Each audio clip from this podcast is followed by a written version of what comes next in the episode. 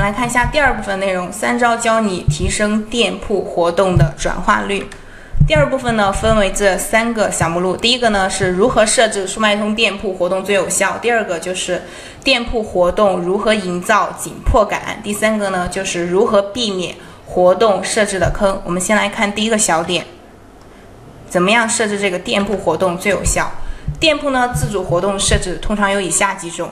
单品折扣、满减活动、店铺优惠券、互动活动，然后店铺优惠码等等。那为什么你设置的活动没有效果呢？别人设置的活动有效果，可能是因为你做了一个假活动。好，我们来看一下这个例子啊。现在 A、B 两个店铺同样都在搞这个活动，嗯，他们店铺内这个产品呢，售价现在都是一百美金，然后同行呢的售价是六十美金，也就是说这个市场价是六十美金。然后这个预留折扣和产品利润又都是差不多的，大家可以看到。然后现在 A 店铺呢，它实际打折是百分之二十，给了顾客百分之二十的折扣，也就是说它打了八折，最终它这个售价是八十美金。这八十美金呢，比市场价比它的同行还要高出来二十美金。那你这样做活动的话，肯定是不合理的。你没有和这个市，你没有了解这个市场的情况，和市场不一致、不吻合。那我们再来看一下 B 店铺它的活动。B 店铺呢，现在实际打折是百分四十的折扣，也就是说它打了六折，最终的售价是六十美金。那它这个六十美金呢，就和市场价是相吻合的，你看是一致的，对不对？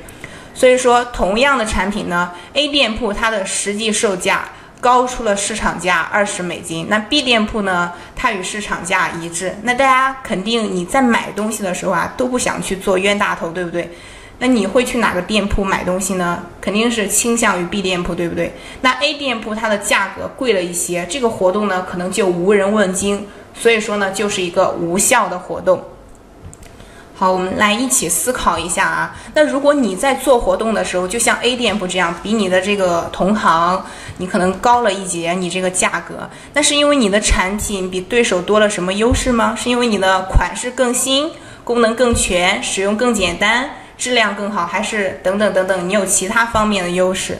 那如果你没有这些优势，顾客也不知道，嗯，你为什么你这个售价比别人高，你好在哪里？那你这个活动很显然就是一个无效的活动，可能最后呢就无人问津，没有人来看。我们再来看一个例子啊，现在 A、B 两个店铺有这个满减的活动。他们的客单价呢？A 店铺的客单价是二十美金，这个 B 店铺的客单价是四十美金。什么是客单价呢？就是指这个平均单价，就是说，呃，来咱们店铺内的每一个顾客，他平均购买商品的金额，这个就是客单价。我们来看一下 A 店铺，它现在的第一个满减梯度呢是满三十五减三美金。